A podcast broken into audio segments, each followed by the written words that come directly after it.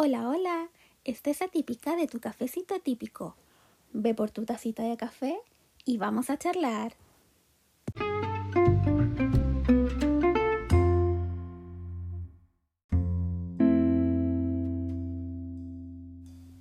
Hola, hola, ¿cómo están queridas, queridos, querides? Atípicas, atípicos y atípiques. Espero que ya tengan a mano su tacita de café, de té, bebida, jugo, gaseosa, lo que prefieran para comenzar este nuevo capítulo. Y si es que no, pues aprovecha de ponerlo en pausa para ya ir a buscar tu, tu tacita y poder disfrutar de este capítulo.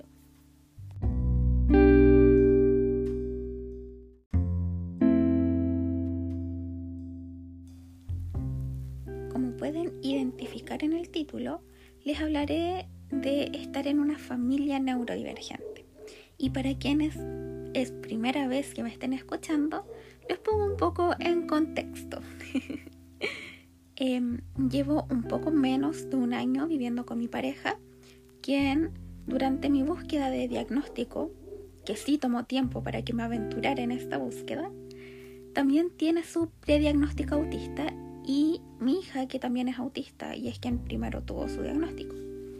Por tanto, somos una familia neurodivergente y por más que todos seamos autistas, somos un espectro, lo que hace que cada quien tenga sus propias necesidades, adecuaciones y forma de hacer y sentir el mundo.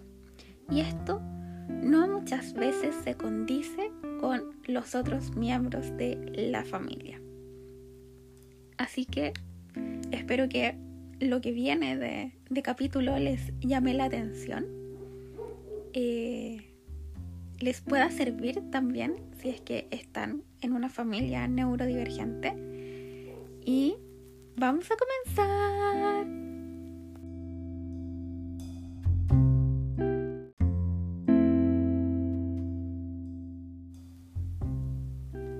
Que esto sea un poco más ordenado, vamos a hablar solamente de las hipersensibilidades.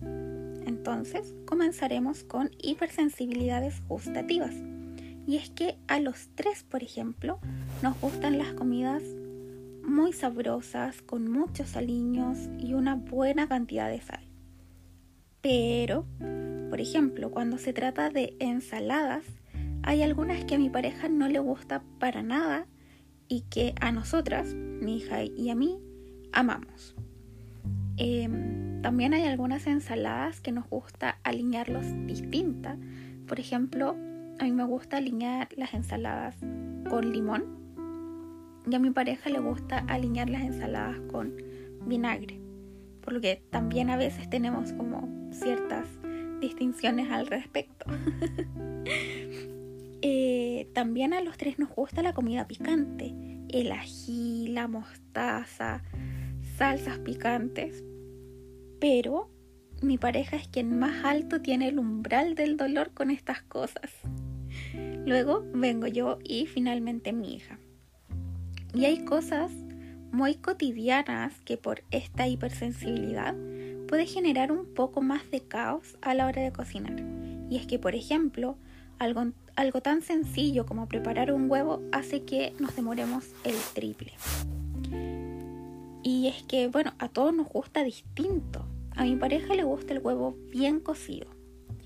Eh, la yema bien cocida, pero solo un poco tostado el huevo en general. Por otra parte, a mi hija le gusta eh, muy parecido, pero el huevo tiene que tener ciertas partes que estén quemaditas y a mí me gusta con las yemas blanditas, cosa de que alguien le unte como el pancito y se desparrame la yema. Lo que, bueno, implica que tengo que hacer tres veces huevos. No, como son distintas cocciones, no puedo meterlos todos e ir sacándolos de a poco. Tengo que hacerlos como por separado. Por lo tanto, me demoro mucho más de lo que se puede demorar cualquier otra persona cuando prepara huevos. Por otra parte, si hablamos de hipersensibilidad auditiva, a mi hija le gustan o en realidad es más indiferente a los sonidos fuertes, incluso los de música que no solemos escuchar en casa. No le genera gran malestar y las actitudes que tiene cuando los vecinos ponen música para todo el mundo eh, son más actitudes imitadas que realmente las sienta así. Lo que no quiere decir tampoco que no le gusten algunos sonidos fuertes.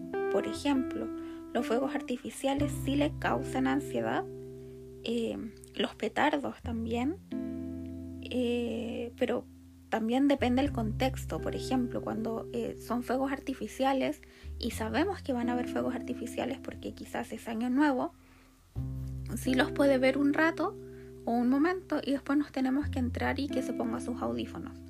Pero cuando son petardos y que los lanzan porque, porque sí, porque no, por si acaso, Em, eso sí le genera muchísima más ansiedad y se tiene que poner al tiro los audífonos.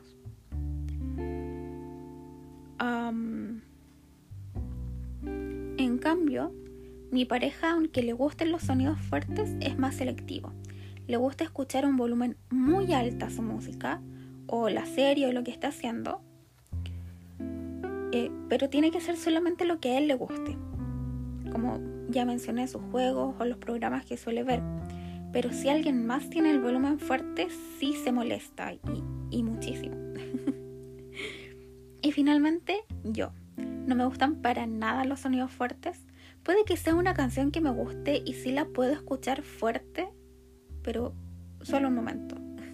Y después ya, ya me desespera y le tengo que bajar el volumen y todos los sonidos me molestan y, escucho la respiración como de la otra persona y es como por favor respira más bajo o incluso me ha llegado a suceder que mi respiración siento que es muy fuerte y me molesta, me incomoda o cuando estamos comiendo em, el sonido al masticar me incomoda y es cuando eh, ando como más sensible en general. Y bueno, en cuanto a la música, después le, le tengo que bajar el volumen y así con, todo. Cuando estoy jugando videojuegos, por más hermosa que sea la banda sonora, no puedo escucharlo en un volumen alto. Y si combinamos, por ejemplo, la televisión encendida, el aire acondicionado, los perros ladrando, los vecinos o las niñas hablando fuerte o jugando, que son sonidos que en realidad pueden estar en el día a día, yo siento que me, que me explota la cabeza. Tengo que irme a un lugar más silencioso o apagar algo, o ya de plano disocio que puedo hacerlo a libre voluntad. Por tanto, es un mecanismo de defensa en cuanto a los sonidos eh, en general, ni siquiera exteriores, sino que sonidos en, en general. En cuanto a la hipersensibilidad visual, ni mi pareja ni mi hija me han comentado verbalmente el malestar que les pueda generar alguna luz en particular. Em, es más, desde la observación podría decir que mi hija es hiposensible, por lo que necesita imágenes muy vistosas y coloridas y, veloces para mantener su atención. Suele estar muy cerca de las pantallas porque sí le llaman mucho la atención. Em, pero yo, yo no. Me molestan muchos tipos de luces las que son muy brillantes, las que son muy veloces, como que cambian muy rápidamente. Y, por ejemplo, en los supermercados, cuando hay una luz de estas fluorescentes en mal estado y parpadea, me, me, incomoda muchísimo, me pueden incluso generar dolores de cabeza. Al igual que la luz del sol, si me da directamente, me genera un dolor de cabeza y con el dolor de cabeza ya me inhabilito totalmente y me tengo que ir a algún sector donde no tenga luz, donde no tenga ruido, donde no tenga nada. Como que casi desaparecer de la faz de la tierra por un instante. Em, me cuesta mucho mirar algún punto con, con sol.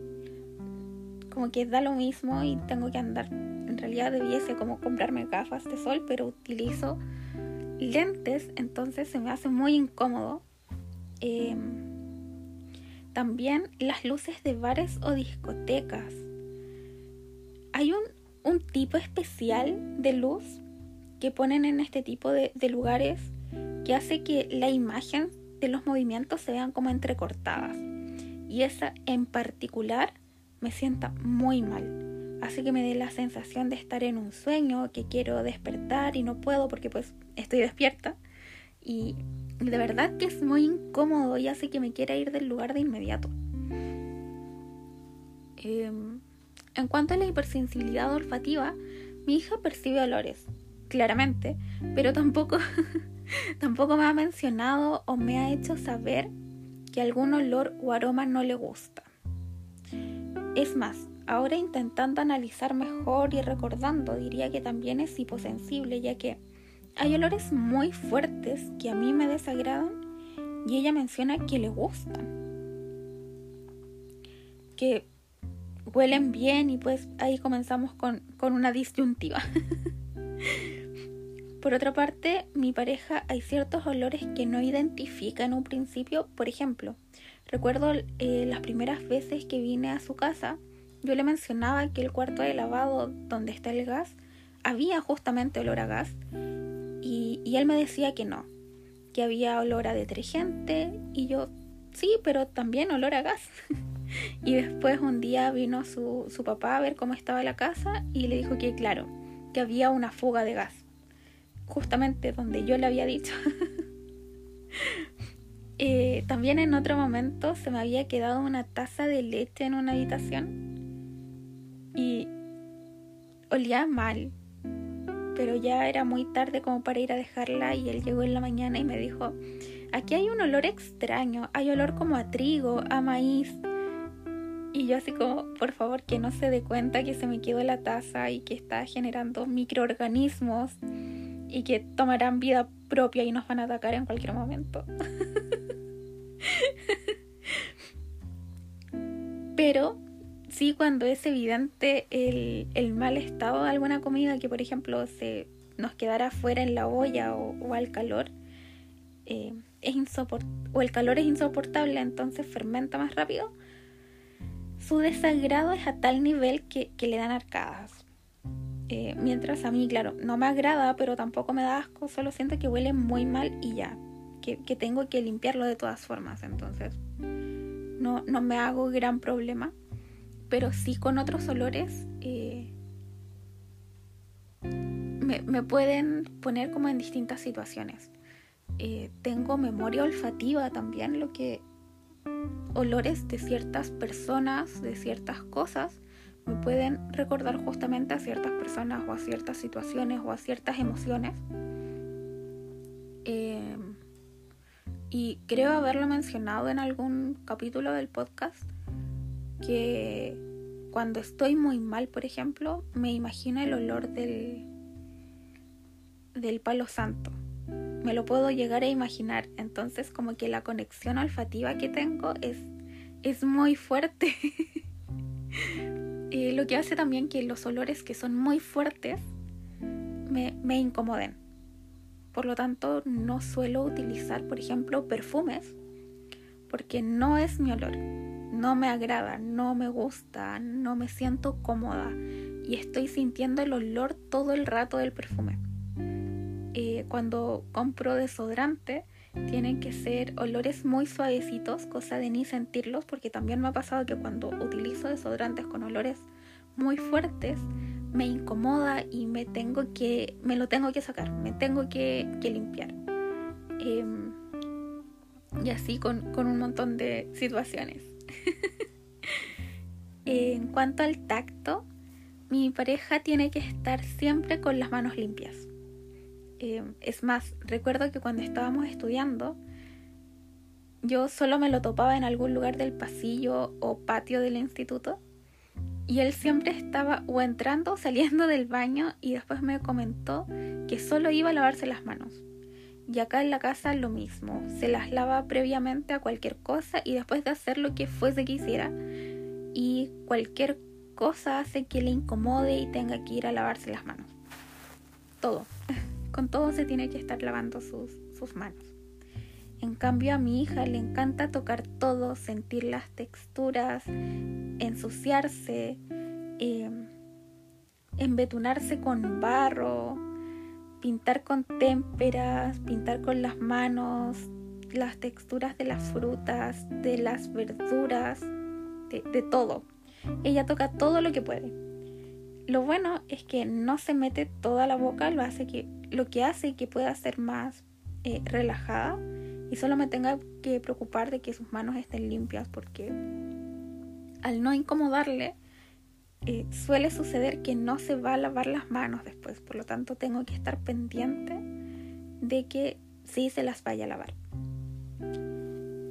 Em, y yo pues hay cosas que me agrada tocar y otras que, necesito ayuda. Por ejemplo, soy la encargada de hacer el almuerzo generalmente, no, no lo hago todos los días, pero sí suelo hacerlo. Y cuando preparamos carnes tengo que pedirle a mi pareja que se haga cargo de eso, porque no me gusta manipular la carne. O cuando hago masas, al principio tampoco me gusta la, la sensación que va dando cuando está como acuosa y se pega en las manos y, y es que no, no me agrada. Pero sí lo puedo hacer sola, en la masa, por ejemplo, porque sé que va a llegar un punto en el que ya no se me va a estar pegando en las manos. Pero no, no me gusta ensuciarme ni el barro ni nada, entonces como que lo evito, pero no tengo como la necesidad de estar lavándome constantemente las manos. Como, como mi pareja, por ejemplo, que sí es como mucho más seguido. Eh, pero sí, cuando ya la siento como, no sé, toqué cualquier cosa y esa cosa estaba pegajosa, no sé. A ver, un, un ejemplo más concreto. Eh, toco mi, mi maquillaje y por fuera eh, queda un poco de brillo, lo que hace que sea el, el brillo en sí, el, quede en restos alrededor y quede con las manos pegajosas. Entonces me las tengo que lavar. O cuando toco algo y siento que tenía polvo, me la tengo que lavar. Porque sí, como que siento las partículas del polvo y, me tengo que ir a lavar las manos. pero tampoco es tan excesivo. Me, refiero a que puedo estar tocando como ciertas cosas y no tener que ir constantemente a lavármelas. Eh, y bueno, si, si siguiera comentando cosas, situaciones, hipersensibilidades, hiposensibilidades, podría estar muchísimo más tiempo aquí. Pero creo que, que con esto como que di varias luces al respecto de, de lo diferentes como del espectro en general del autismo. Como les mencioné al principio, todos en casa somos autistas, pero el que seamos todos autistas no significa que todos tengamos las mismas hipersensibilidades o hiposensibilidades. Por lo tanto, también nos tenemos que ir adecuando en ciertas situaciones. Por ejemplo, con los sonidos. Yo suelo estar con audífonos porque así manejo mejor el, volumen de las cosas. Mi pareja está con, los, con sus propios audífonos porque sí le gusta el volumen mucho más fuerte. Y mi hija está con audífonos también cuando está en el computador porque eh, le gusta escuchar música mientras está estudiando, leyendo está haciendo cualquier otra cosa. Entonces como que tenemos que ir acoplándonos a las necesidades de, cada uno. Pero lo importante en este capítulo en sí era como mencionar que por más que seamos autistas, recordar que el autismo es un espectro, por lo tanto todos somos distintos. Y eso. me, costó hacer como, como el cierre.